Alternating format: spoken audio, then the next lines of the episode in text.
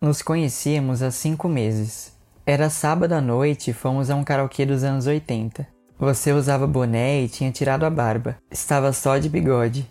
Um visual que nunca pensei que me atrairia. Você estava sentado em um dos sofás do karaokê bebendo sua quinta cerveja. Você não cantava e nem dançava, mas sempre me acompanhava.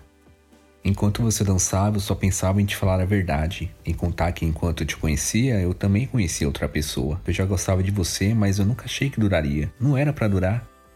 Eu dançava ao som de uma voz desafinada num ritmo contagiante. Você se aproximou com os olhos semi-abertos e disse: Eu te amo. Depois me beijou.